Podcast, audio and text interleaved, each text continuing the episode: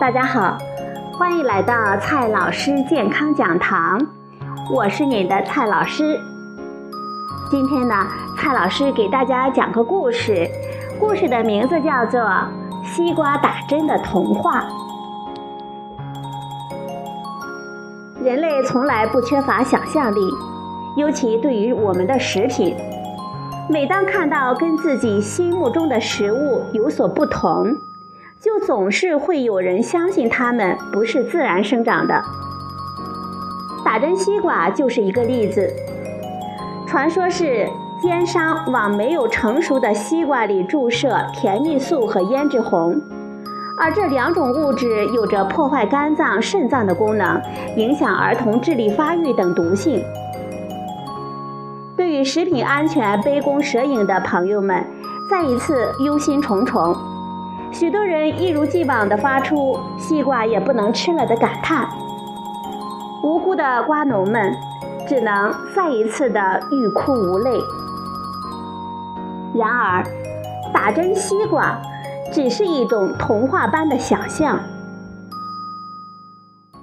我们先要说明的是，通过注射甜蜜素和胭脂红，很难让生西瓜变得像正常西瓜一样红而甜。给我们人类打针，药物能够迅速的达到我们人体的各处。这是因为我们的人体有一个强大的血液循环系统，而西瓜呢，像是一块切下来的肉，对着猪肉打针，血液循环系统就不能发挥作用了，打进去的东西只能通过扩散的方式在肉中慢慢的渗透。做过咸肉的人都知道，要把一块不薄的肉腌透。需要比较长的时间，西瓜呢也是如此。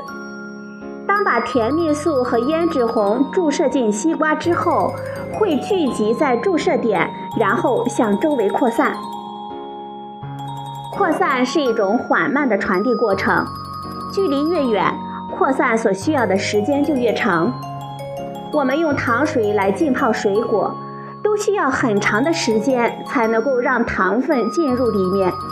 而西瓜呢，要比通常浸泡的水果个头大得多了。即使注射到西瓜的中心，我们要等它们扩散到整个的西瓜，也需要极其长的时间。在这个时间之内，可能西瓜呢早就变坏了，而且这个时间未必会比它们留在地里自己成熟的时间更短。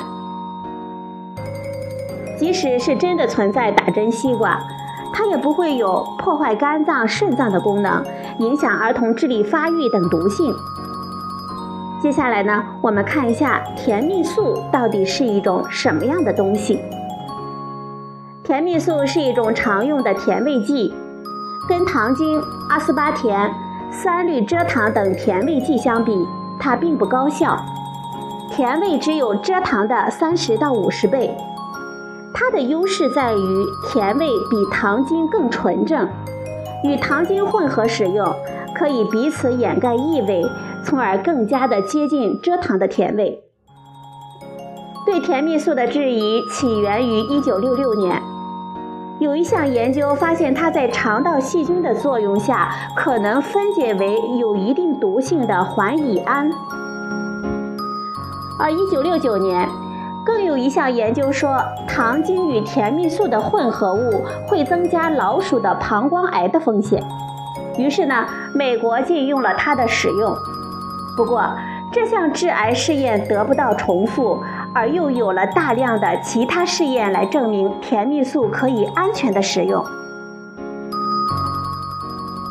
世界卫生组织和联合国粮农组织的食品添加剂联合专家组审查评估了这一些研究，在考虑甜蜜素的吸收率以及转化成环乙胺的转化率基础上，在基于环乙胺的安全剂量，得出的结论是：每天每公斤体重摄入一千一百毫克的甜蜜素不会产生不良的影响。按照常规。把这个动物安全剂量的百分之一作为我们人的安全剂量。对于我们公众来说，只要符合国家的标准，即使是天天吃，也不会危害我们的健康。即使是超标了，因为那个安全系数的存在，也只是说有一定的风险，而不是有多大的毒性。偶尔吃了一点，也不用担心。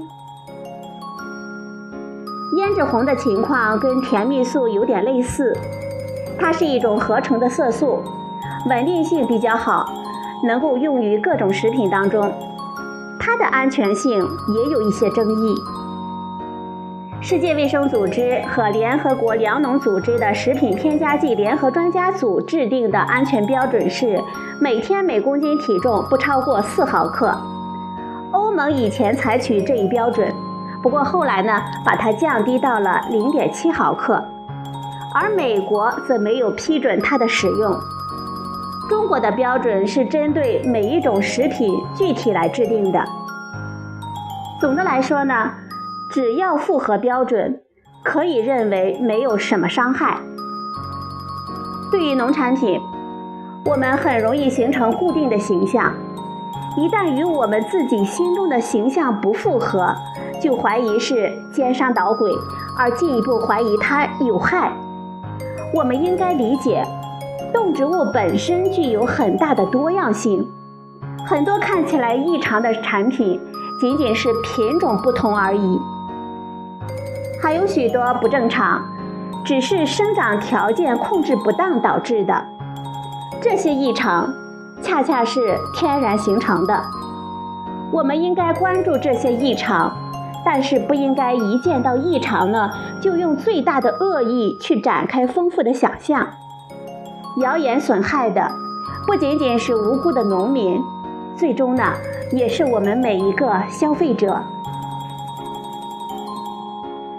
好了，朋友们，今天呢，蔡老师给大家讲了一个童话——西瓜打针的童话。今天的节目就到这里，谢谢您的收听。我们明天再会。